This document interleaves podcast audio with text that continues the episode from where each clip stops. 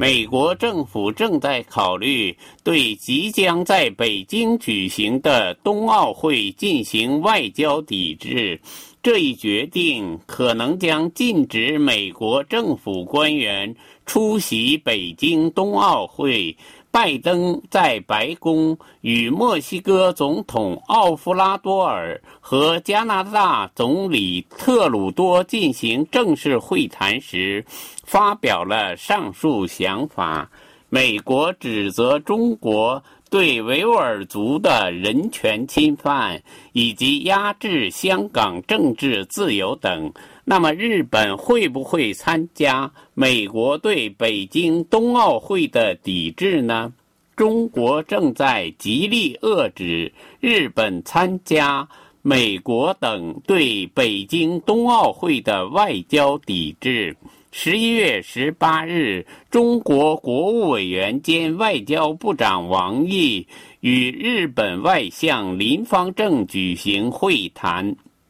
王毅指出，双方要充分发挥地缘相近、文源相通的独特优势，以北京冬奥会和今明两年中日文化体育交流促进年为契机，营造积极的民意和社会氛围。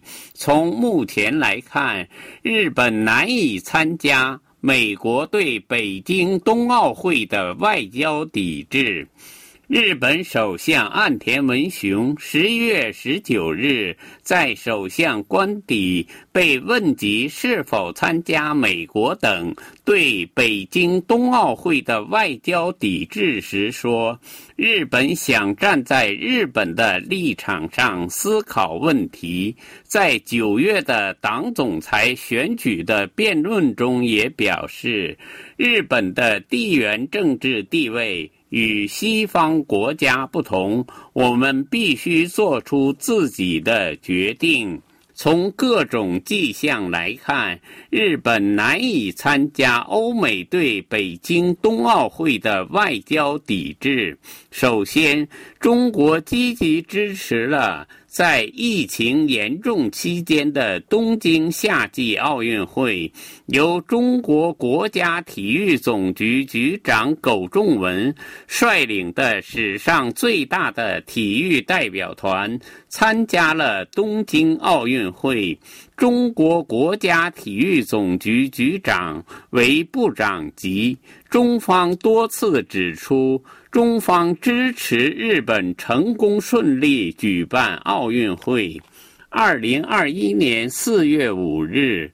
中国国务委员兼外交部长王毅同当时的日本外相茂木敏充通电话。王毅表示，中方愿同日方持续推进务实合作，相互支持对方，办好东京奥运会和北京冬奥会，以今明两年中日文化体育交流促进年和明年中日。邦交正常化五十周年为契机，努努力改善两国国民感情，把一个稳定健康的中日关系带入下一个五十年。茂木表示，日方愿同中方加强各领域交流合作。